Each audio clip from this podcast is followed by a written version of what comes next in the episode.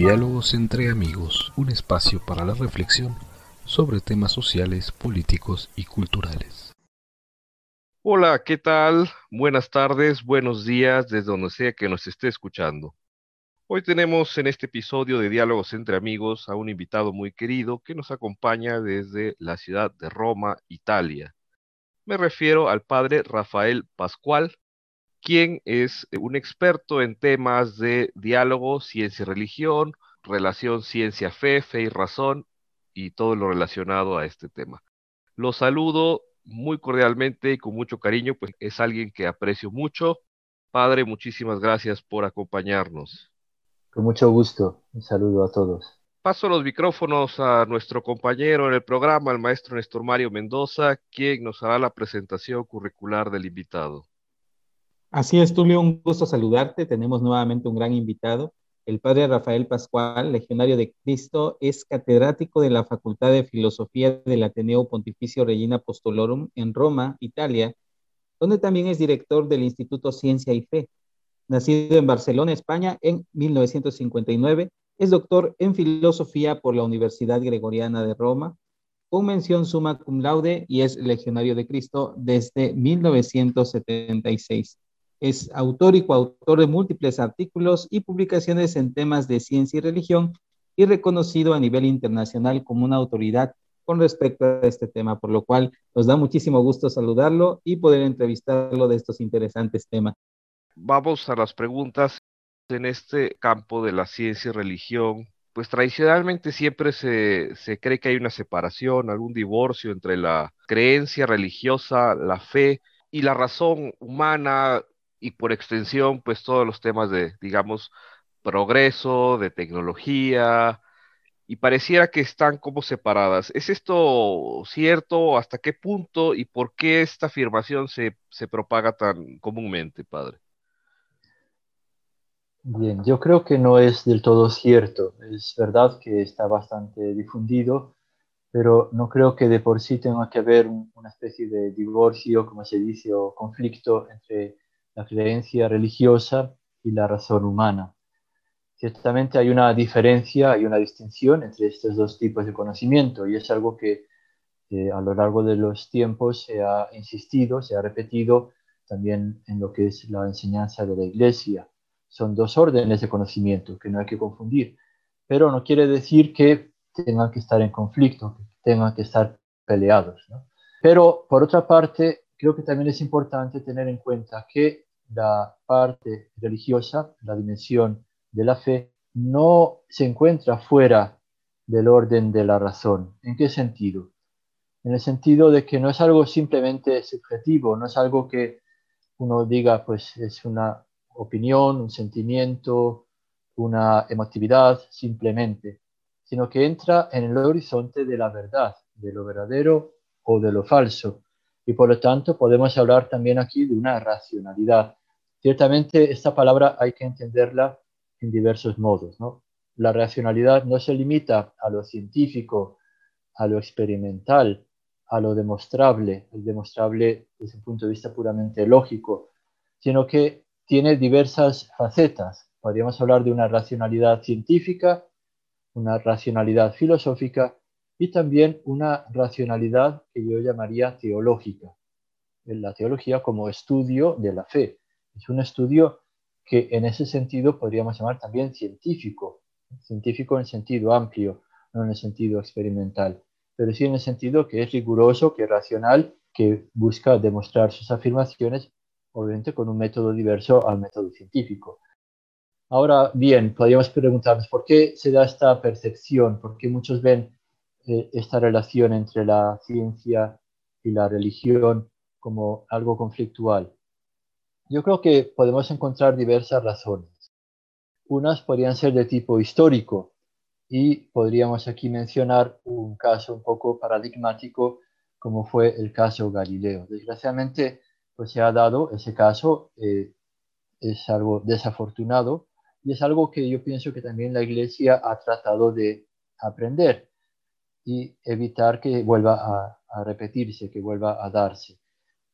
Creo que hay que conocer bien este caso, porque muchas veces también se ve de una manera un poco simplista incluso se ha creado una especie de leyenda negra, ¿no? Y si uno lo estudia a fondo, verá que las cosas no son tan, tan banales, tan sencillas o tan radicales como muchas veces se presentan, ¿no? Como el Galileo héroe, mártir de la ciencia, perseguido, etcétera, y la iglesia como la mala, la opresora, la oscurantista, etcétera, etcétera. Entonces yo invitaría un poco a hacer un esfuerzo para conocer mejor la historia y ver qué fue lo que realmente pasó allí. Como digo, ahí yo creo que la iglesia justamente ha reconocido también los errores que pudieron darse en ese caso, pero también hay que reconocer que Galileo pues también tenía sus, sus límites ¿no? y que también él tuvo parte en el asunto. Pero también pienso que hay otra serie de razones que llamaría más bien de carácter cultural. Entonces, no solo de carácter histórico, sino también de carácter cultural. Es decir, de una visión del mundo, de la realidad, que ha ido transformándose también a lo largo de los siglos, sobre todo a partir de lo que podríamos llamar el pensamiento moderno y contemporáneo. Quizá en la antigüedad, en el medioevo, había una visión un poco más unitaria, no se distinguía tanto los diversos tipos de conocimiento, del saber, y por eso se daba una visión más armónica de la realidad y sobre todo de la relación entre la fe y la razón.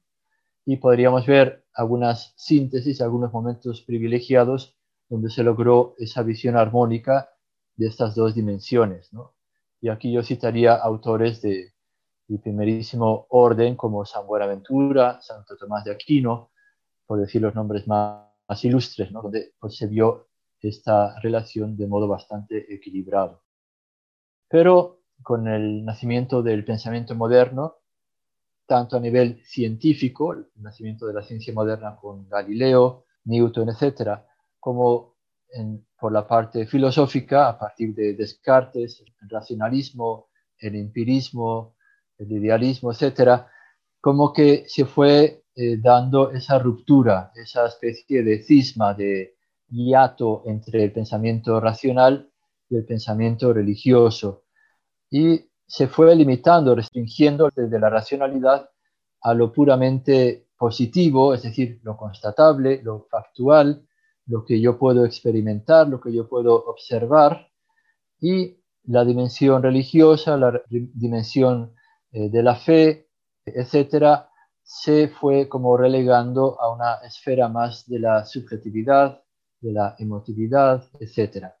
Entonces como que se fue limitando el horizonte de la racionalidad a, a una sola dimensión. Y eso pienso que ha sido la, la causa que ha dado lugar a esta visión un poco conflictual entre la razón, sobre todo la razón científica, y la creencia religiosa, la, fe y la teología. Padre Rafael, precisamente hablando de este tema acerca de la ciencia, de repente muchas veces se esbozan algún tipo de argumento, sea a favor, en contra, desde la ciencia en torno a la existencia de Dios. Pero bueno, eh, esto también implicaría como un tipo de prejuicio positivista que todo conocimiento y toda verdad debe pasar por la ciencia. Mi pregunta tendría básicamente esta misma línea cuáles son los límites del saber humano o, dicho de otra manera, ¿se puede hablar la ciencia en cuanto tal sobre la existencia o no existencia de Dios? Bien, yo quizá precisaría la primera pregunta y diría, bueno, límites del saber humano, por una parte del saber humano en general, o límites de los diversos ámbitos del saber, porque creo que hay diversos modos como se da el saber en el, en el hombre. Entonces, si tomamos el saber en, el sentido de conocimiento científico, por una parte podemos reconocer que tiene un campo muy amplio de acción y podemos constatar el progreso científico que ha habido en estos últimos siglos que ha sido exponencial y que ha cambiado profundamente nuestro conocimiento y nuestro manejo de ese conocimiento a nivel científico y técnico pero también tiene sus límites y hay que reconocerlos y admitirlos. ¿no? ¿Por qué? Porque la ciencia como tal se limita de por sí a lo que es observable, a lo que es experimentable, y por lo tanto es competente en ese campo. De aquello que no es observable y que no es experimentable, simplemente no es competente, no, no puede hablar, porque no tiene los recursos, no tiene la, posibilidad de hacerlo, no, no tiene el método que le permita entrar en ese campo. El método científico es un método experimental. Y si la ciencia puede hablar o no de Dios, claramente que no. Dios, siendo una realidad trascendente, una realidad espiritual, no entra en el ámbito de lo experimental. No puede ser objeto de un experimento. Dios no entra dentro de eh, los, las realidades que se encuentran en un laboratorio o en un proyecto de investigación científica. Entonces, la ciencia simplemente no puede pronunciarse, no es competente sobre la cuestión de si Dios existe o no existe. Es algo que va más allá de su competencia. Y por lo tanto, si un científico dice que ha demostrado la existencia de Dios, pues yo me pregunto, bueno, ¿de qué Dios estamos hablando y en qué sentido sostiene haber demostrado la existencia de Dios? Pero lo mismo diría de un científico que eh, sostuviera que ha demostrado que Dios no existe. Yo diría, pues bueno, eh, con todo respeto, a ver cómo me demuestras tú que te limitas a lo experimental a decirme que algo que no es experimental no puede existir. Entonces, eh, por eso yo pienso que si hablamos propiamente, la ciencia no puede pronunciarse sobre la cuestión de la existencia o no existencia de Dios. Otra cosa es el científico, que es el que hace ciencia, que además de ser científico es ser humano. Y como ser humano no se limita al conocimiento científico, sino que se abre a otros conocimientos. Y ya no como científico, sino como persona, puede pronunciarse y decir, bueno, yo sí creo en Dios o yo no creo en Dios. Y puede encontrar en la ciencia quizá algún indicio, algún, alguna sugerencia que lo lleve a pronunciarse en este sentido. Pero ya eh, debe reconocer que está eh, andando, eh, procediendo más allá de lo que es su campo, su competencia propia. Entonces, hay que tomarlo con una cierta precaución y decir, bueno, ya no estás hablando como científico, voy a analizar tus argumentos desde un punto de vista ya que es metacientífico, que podría ser o filosófico o teológico. Y así pues encontramos, y, me parece un argumento bastante interesante, como pues muchos grandes científicos sobre el tema de la existencia de Dios, como digo, ya no como científicos, sino como personas, pues encontramos que muchos de ellos eran creyentes y no encontraron ninguna dificultad en conjugar esa dimensión de su fe con su trabajo, con su investigación científica. Más aún, encontraban en su fe un estímulo, casi como una, eh, una invitación a, investigar, porque si el mundo no es resultado de un proceso puramente ciego y racional, pues eh, si es resultado de un Dios que es sapiente, que es providente, es más fácil que yo eh, esté convencido o esté eh, motivado a pensar que el mundo, que es objeto, que es obra de un Dios que es omnipotente, que es sabio, que es omnisciente, etc., el mundo sea algo inteligible y no algo absurdo, algo inexplicable, algo eh, incomprensible. Qué bueno que ha tocado ese último punto, padre, porque uno de los temas, digamos, eh, donde aparentemente hay un cierto choque y que siempre se utiliza más como bandera para decir, miren, miren, si esa religión está peleadas, es el tema de la, la, biología, particularmente el tema de la evolución, donde pareciera que la evolución es contraria a la idea de la creación. ¿Qué nos podría decir al respecto en este punto, padre? Sí, yo creo que, no hay tal conflicto. Eh, es posible que eh, no se entiendan bien o la teoría científica de la evolución, por una parte, o eh, la fe en la creación, la doctrina de la creación. Entonces yo comenzaría por allí. Y en el campo de la teoría de la evolución, distinguiría entre los aspectos propiamente científicos, y diría que hoy por hoy no podemos dudar eh, de esta teoría como teoría científica para explicar el mundo de la biología. O sea, hoy una biología que no tenga en cuenta eh, la evolución, pues sería una biología bastante limitada y, muy, muy pobre en buena medida. Entonces, como teoría científica, yo la tomo como buena, como válida, como bastante demostrada y, por lo tanto muy fiable. Pero la distinguiría de una cierta ideología de fondo que a veces se confunde, se mezcla con la teoría científica y que yo llamaría, para distinguirlo de la teoría científica, una especie de visión evolucionística, evolucionística, como una filosofía de fondo. Es como una cosmovisión donde casi casi se presenta como si fuera una especie de, metafísica, de filosofía primera que explicaría toda la realidad, sobre todo la realidad de los vivientes, de los seres vivos. Y que excluiría, desde esa perspectiva, todo recurso a una causa o explicación trascendente. Entonces yo insisto en que la ciencia, la ciencia natural, tiene que buscar las explicaciones en su propio campo y no debe recurrir a algo que esté fuera de la naturaleza. Entonces, que la ciencia metodológicamente sea naturalista me parece correcto y por lo tanto no puede buscar, como digo, fuera de su propio método una explicación. Y esto lo digo porque a veces en el campo biológico se da un poco esta tentación. Para entendernos existe lo que se llama la teoría del intelligent design, diseño inteligente, que me parece, no digo que sea del todo discutible, pero lo que sí pongo en tela de juicio es que sea una teoría propiamente científica. Si la considero desde el punto de vista metodológico, no me parece correcto. ¿Por qué?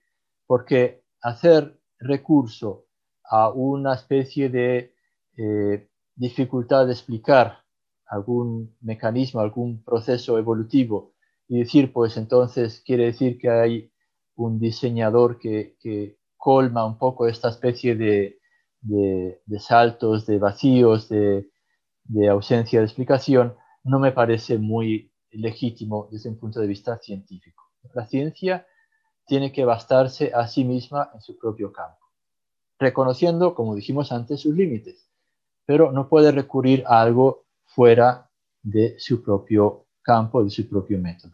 Entonces, un naturalismo a nivel metodológico creo que es, es no solo legítimo, sino incluso necesario.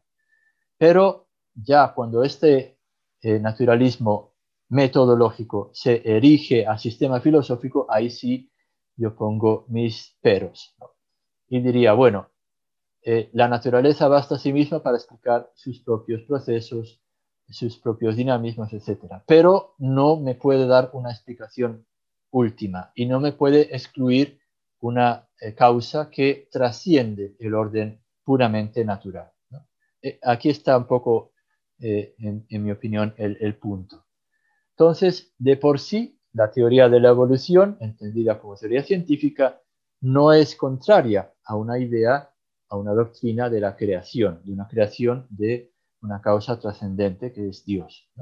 Simplemente me conduce, me invita eh, a una visión un poco diversa quizá de cómo puedo concebir la creación, que ya no la entiendo como algo que fue dado en el pasado, al inicio, como parecería dar a entender los primeros versículos del, del Génesis, sino más bien como un proceso dinámico, que en cierto modo también el mismo Génesis lo presenta. La creación no se hace en, un solo día, se hace en seis días. Entonces hay una progresividad también en esa narración de la creación. Y hay una cierta lógica, en cierto modo. ¿no? Se suceden las realidades, el mundo, eh, digamos, astronómico y luego el mundo eh, en la Tierra de, de, las diversas formas de vida, etc. Entonces hay un cierto dinamismo ya en esa narración. Pero ahora, gracias también al desarrollo de la ciencia, nos damos cuenta de que es un proceso mucho más dinámico y no estático como se pensaba anteriormente. Entonces, la evolución está en contra de una visión que podríamos llamar fijista, que era un poco la que era dominante antes de, Darwin, incluso de, de otros autores, por ejemplo Lamarck o a, otros autores que ya presentaron una teoría evolucionista más general. Entonces, la evolución se opone al fijismo, no se opone a la creación, es lo que yo precisaría.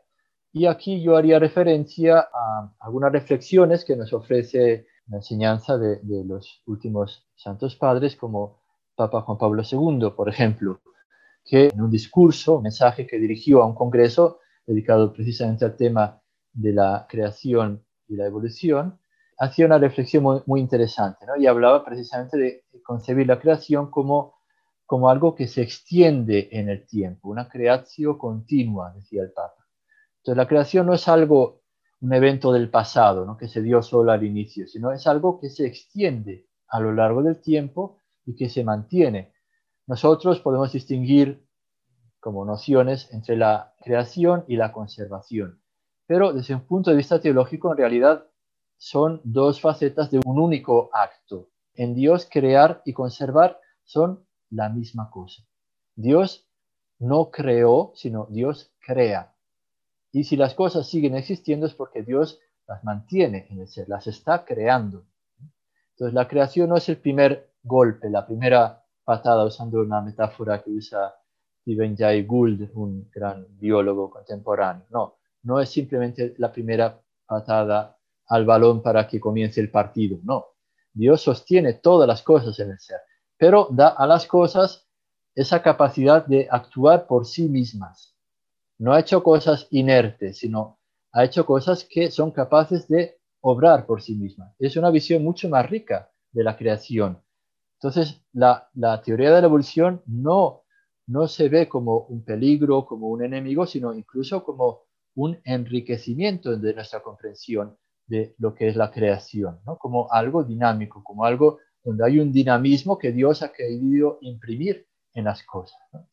Y también eh, recordaría otro discurso del este, de, Papa Benedicto XVI en el año 2006, eh, donde hacía referencia como en diversos lugares, él se refería concretamente a Alemania, pero dice también Estados Unidos, se daba en ese momento un debate bastante fuerte entre el creacionismo, que, no es lo mismo que la doctrina o la teoría de la creación, sino es una visión un poco, en mi opinión, defectuosa desde el punto de vista teológico, y el evolucionismo, que sería una visión también ideológica, como hemos dicho, no solo científica como si fueran alternativas que se excluyeran mutuamente. Y por lo tanto uno tendría que optar o por la una o por la otra, porque serían de por sí incompatibles. Y el Papa decía, de una manera bastante fuerte, muy categórica, dice, esta contraposición es absurda, absurda. Dice, porque por una parte existen muchas pruebas científicas en favor de la evolución como teoría científica, que es algo que dice, es una, como una realidad, se presenta como una realidad que debemos ver y que enriquece nuestro conocimiento de la vida y del ser como tal. Pero, decía el Papa al mismo tiempo, la doctrina de la evolución no responde a todos los interrogantes, no es una metafísica, no tiene la respuesta a todas las preguntas, sobre todo a la gran pregunta de por qué existe el mundo, por qué existe la realidad material, por qué existe la vida y sobre todo por qué existe el ser humano, cuál es el sentido del ser humano. Y el mismo Papa Benedicto, podemos recordar en ese discurso, en esa homilía, cuando, tomaba inicio su pontificado, decía que, eh, que no somos resultado de una casualidad simplemente, sino que somos fruto de un amor, de un una eh, decisión por parte de Dios.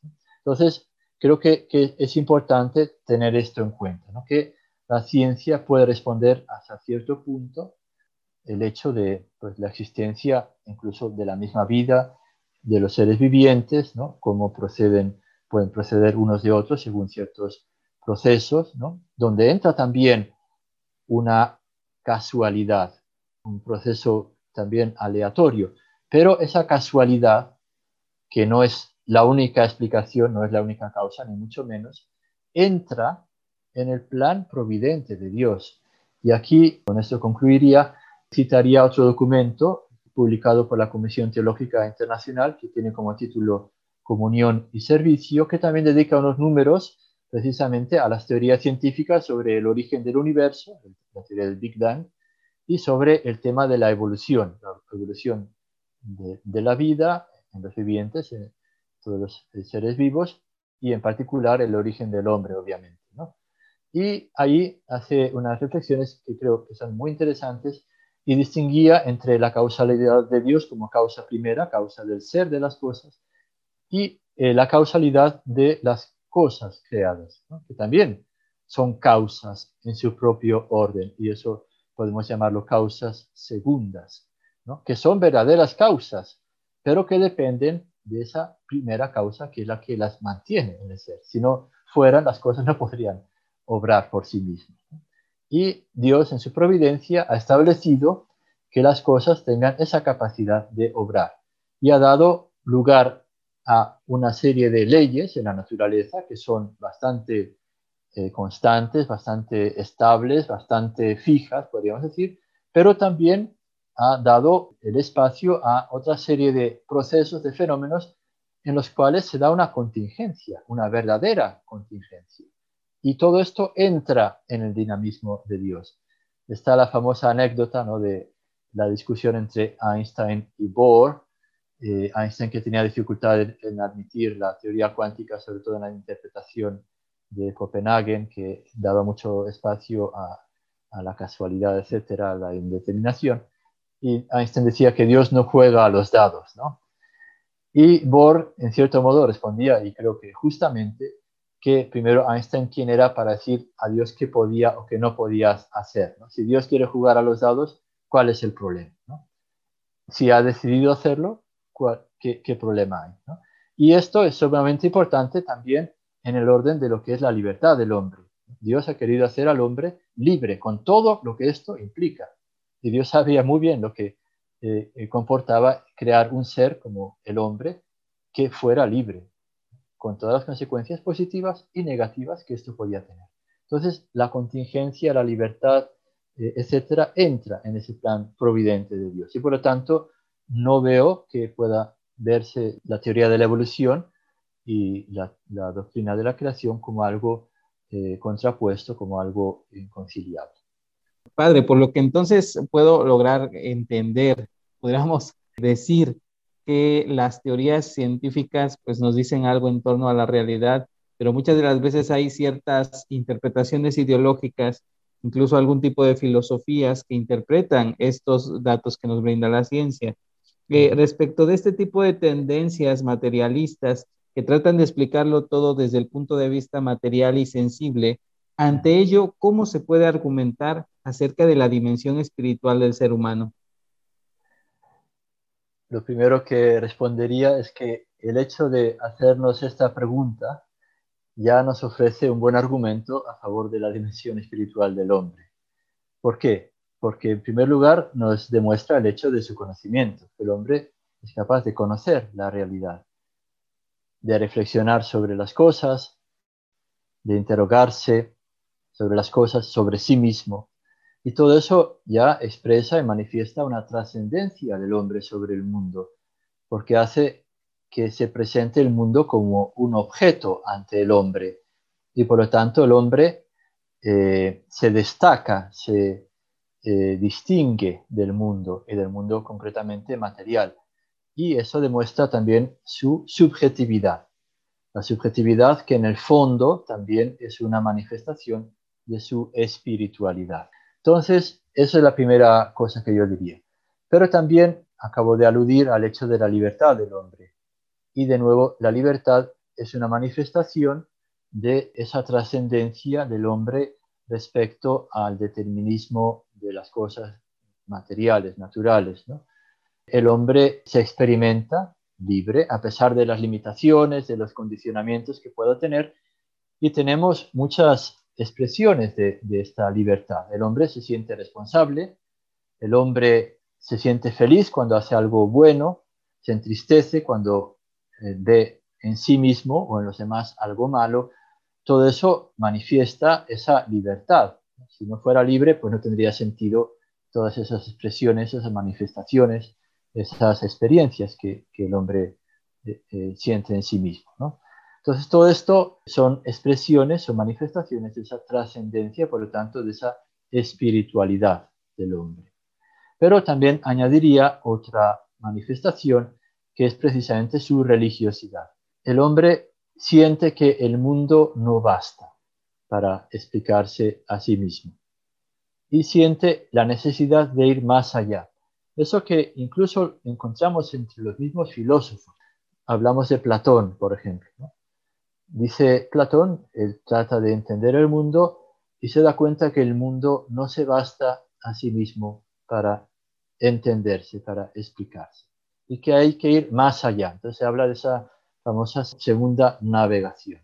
Y por lo tanto se eleva hacia ese mundo de las ideas, con todo lo discutible que pueda tener. Pero en, el fondo, eh, Platón ha entendido algo muy auténtico.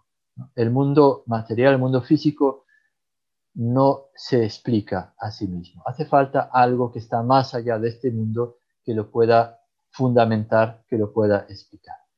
Y eso también lo vemos, como decía, en la dimensión religiosa, que es algo connatural al hombre.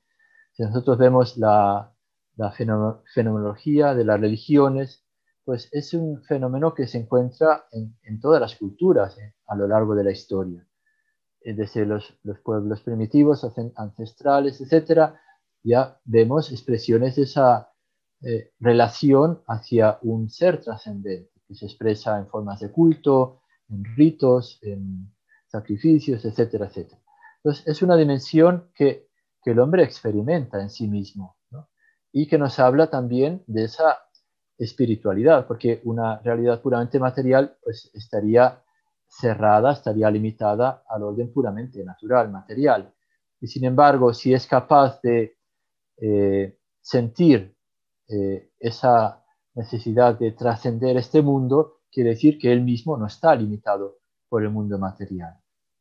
Podríamos expresar esto con una famosa frase de San Agustín. El hombre es capaz de Dios, es capaz de abrirse a un ser que percibe como superior a sí mismo, el hombre, y que incluso es capaz de relacionarse con él, de eh, entrar en relación con él. Y eso es la religión. La religión es esa relación que el hombre eh, trata de establecer con un ser que es superior a él, un ser que es espiritual, que no, que no se encuentra en el orden de lo sensible, sino que el hombre descubre en su conciencia y también en su reflexión frente al mundo que encuentra ante sí.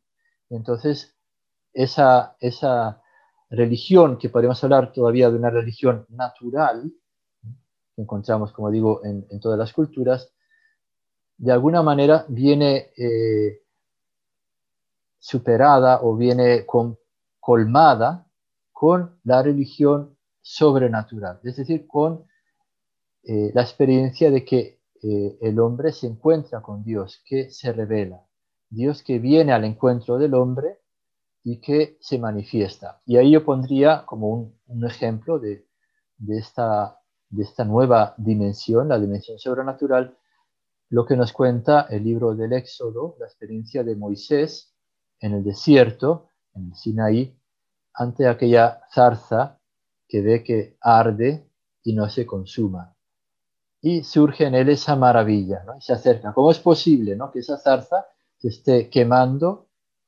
y no, no se convierta en cenizas, no, no se consuma. Entonces se acerca y escucha esa voz que le habla. Moisés, Moisés, que le llama por su nombre. ¿no? Y es Dios que se está presentando, que se está revelando a Moisés. Y es muy interesante y creo que nos debe hacer reflexionar mucho cómo se presenta Dios a Moisés. Y se presenta como el Dios de Abraham, de Isaac y de Jacob. Es decir, el Dios que se pone en relación con los hombres, en diálogo con los hombres. Ese Dios que ha querido establecer una alianza con los hombres.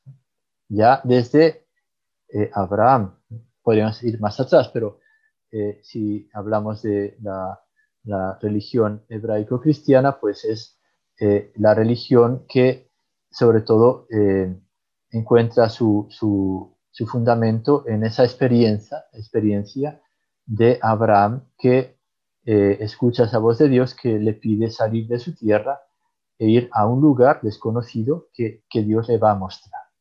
Entonces ahí se expresa pues esa, esa trascendencia del hombre que, revela, manifiesta su espiritualidad. ¿no? Esa, eh, ese ir más allá de lo inmediatamente eh, accesible, de lo que se encuentra ante el hombre, que lo llama a algo superior. Y todo eso pienso que es expresión de esa dimensión espiritual del hombre que, que es innegable. Incluso, eh, si somos honestos, yo creo que todo ser humano de alguna manera experimenta esta realidad. Y me parece forzado el negar. Esa sería un poco mi, mi respuesta. Padre, lamentablemente se nos acaba el tiempo. Quisiéramos seguir platicando de estos temas, pero bueno, el tiempo nos limita. No sé si quisiera, a modo de cierre, dar algún comentario final. Bien, lo que yo espero es que, que estas reflexiones puedan ser de ayuda. Obviamente es un inicio, yo creo, de respuestas, ¿no? Y quizás se pueden abrir otras muchas preguntas, sin duda, ¿no? Y, como decía, esto es expresión de esa apertura del hombre, ¿no? El hombre que, que ante la realidad se maravilla, y esa maravilla que experimenta el hombre, que, es el motor de, la ciencia, de la filosofía y de la religiosidad, mm, es, un signo, eh, una, expresión de esa trascendencia, de esa espiritualidad. Y por lo tanto yo invitaría a, a continuar en esa búsqueda, una búsqueda, como decía un filósofo contemporáneo eh, que se llamaba Karl Popper, eh, filósofo de la ciencia, yo soy profesor de filosofía de la ciencia, por lo tanto pues lo, lo suelo citar, ¿no? Eh, decía que la búsqueda no tiene fin. Y, y, eso no es algo que nos debe desanimar, al contrario, es algo que nos tiene que entusiasmar, ¿no?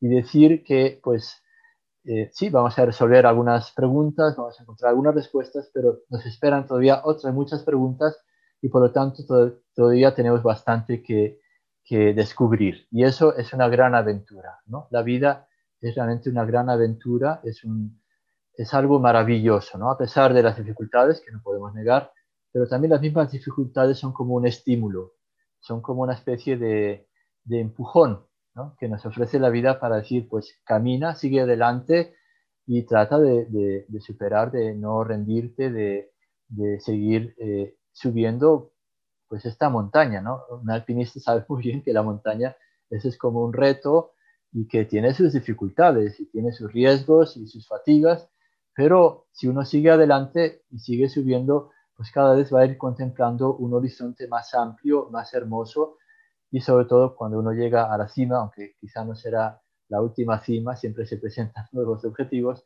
pues uno siente una gran alegría, una gran satisfacción de haber superado ese reto y decir, bueno, pues al fin y al cabo no fue tan difícil y valía la pena.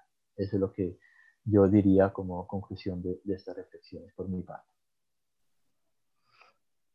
Gracias, padre Néstor. No sé si quisieras, para cerrar el programa, algunas palabras finales.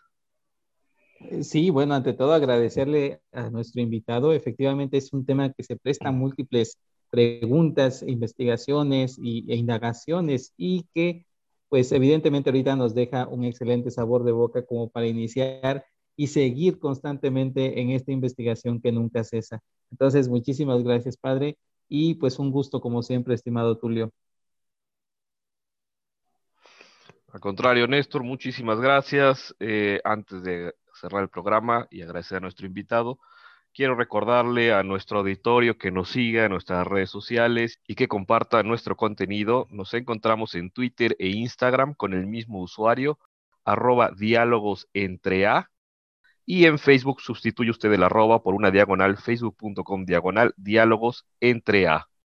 Los que reciben las notificaciones por WhatsApp les pedimos también muy encarecidamente que las comparta con su red de conocidos, de amigos, para que podamos difundir más y más este programa que está hecho para ustedes. Muchísimas gracias nuevamente, Padre Rafael Pascual. Muchas gracias, mucho gusto. Ha sido un gusto tenerlo aquí con nosotros en este espacio y quiero cerrar con unas palabras que corresponden las primeras líneas con las que inicia la encíclica Fe y Razón, Fides et Ratio de Juan Pablo II.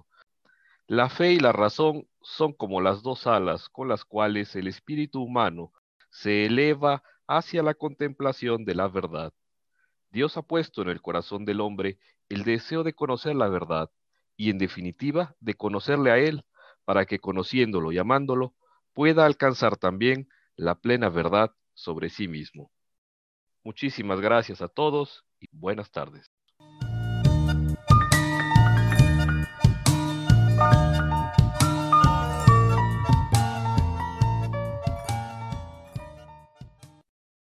Programa grabado el 10 de junio de 2021. Las opiniones son responsabilidad únicamente de quien las expresa. La música de inicio y fin es Electro Tango de Joseph McDade. Diálogos entre amigos, todos los derechos reservados.